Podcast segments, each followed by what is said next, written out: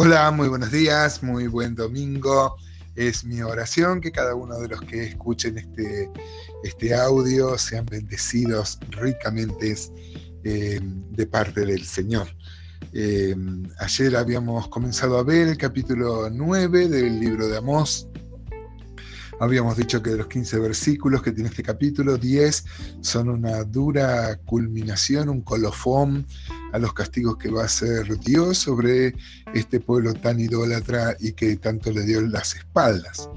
Ayer solo vimos el versículo 1 que decía que eh, Dios es la visión que, va a ver eh, Amós, es su quinta visión, la última visión que va a tener, y dice que va a ver a Dios sentado sobre, parado, perdón, sobre el templo. Y, ayer eh, comentábamos que hay una discusión si era el templo del norte o el templo del sur, cosa que no nos preocupaba demasiado porque los juicios eran similares. El versículo 2 dice, eh, aunque cavasen hasta el Seol, de allá los tomará mi mano, y aunque subieren hasta el cielo, de allá los haré descender. Si se escondieren en la cumbre del Carmelo, allí los buscaré y los tomaré, y aunque se escondieren de delante de mis ojos en lo profundo del mar, allí mandaré a la serpiente y los morderá. Eh, Amos 9.4 dice, y si fueren en cautiverio, o sea, se entregaran voluntariamente eh, delante de sus enemigos, allí mandaré la espada y los matará y pondré sobre ellos mis ojos para mal y no para bien. Versículo 5, el Señor Jehová de los ejércitos es el que toca la tierra y se derretirá, y llorarán todos los que en ella moran, y crecerá toda como un río y mermará luego como el río de Egipto.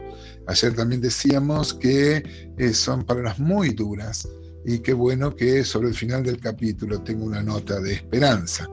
Estos versículos del 2 al 5 nos habla de la inutilidad, de la tontera, de la estulticia, de la, de la soncera que es querer huir de Dios y de su disciplina, como si uno pudiera eh, eh, huir de Dios. Dice, aunque cavasen hasta el Seol, o sea, se hicieran un sepulcro, se escondieran debajo de la tierra, eh, David había tenido el, mismo sentimiento. Recuerdan el Salmo 139, por ejemplo, dice, si subiera a los cielos, allí estás tú, y si en el Seol hiciera mi estrado, he aquí, allí tú estás.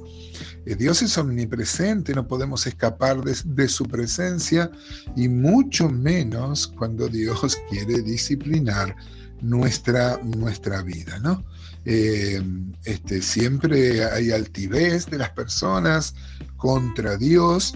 Eh, eh, la gente quiere como elevarse, no solo esconderse abajo, sino este, elevarse y Dios resiste a los soberbios, da gracia a los humildes. Qué terrible que es querer ensoberbecerse, eh, levantar cabeza, engreírse y creerse eh, al mismo nivel que Dios. ¿no?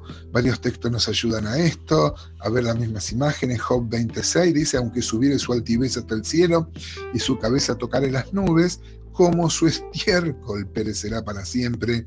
Los que le hubieran visto dirán, ¿qué hay de él? Qué torpeza es querer ser soberbio. ¿no? Jeremías 51, 53 dice, aunque suba Babilonia hasta el cielo y se fortifique en las alturas, de mí vendrán a ella destruidores, dice Jehová. Y Abdías 1.4, por ejemplo, dice, si te remontares como águila, y aunque entre las estrellas pusiere tu nido, de ahí te derribaré, dice dice Jehová, ¿no? Eh, qué tontera querer esconderse. Acá dice el versículo 3 de Amos 9, si se escondieren en la cumbre del Carmelo, o allí los buscaré y los tomaré, y aunque se escondieren delante de mis ojos en lo profundo del mar, allí mandaré la serpiente y los morderá.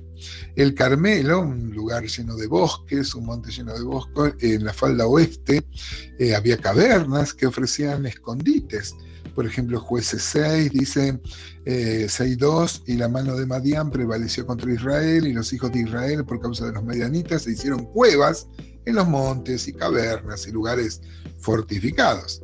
Uno puede leer, por ejemplo, 1 Samuel 13:6, que dice que cuando los hombres de Israel vieron que estaban en estrecho, ¿se acuerdan del suceso de Gilgal? Estaba Saúl ahí y del otro lado estaban los filisteos.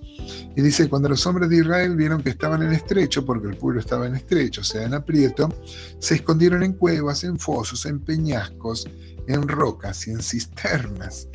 Eh, el, paisaje boscoso, el relieve eh, boscoso favorece a esto y, genera la esperanza en algunos de los judíos de esconderse de la disciplina de Dios. Qué tonto, como si Dios no nos pudiera ver, ¿no? Ahora díganme, hermanos, estos eran los israelitas, pero ¿cuántas veces nosotros creemos que Dios no nos ve? Creemos que mm, podemos pecar y que Dios no nos ve como que ha cerrado sus ojos o está distraído. No es así bajo ninguna causa. ¿no? Dicen que si se quisieran esconder en el mar, Él mandará a la serpiente.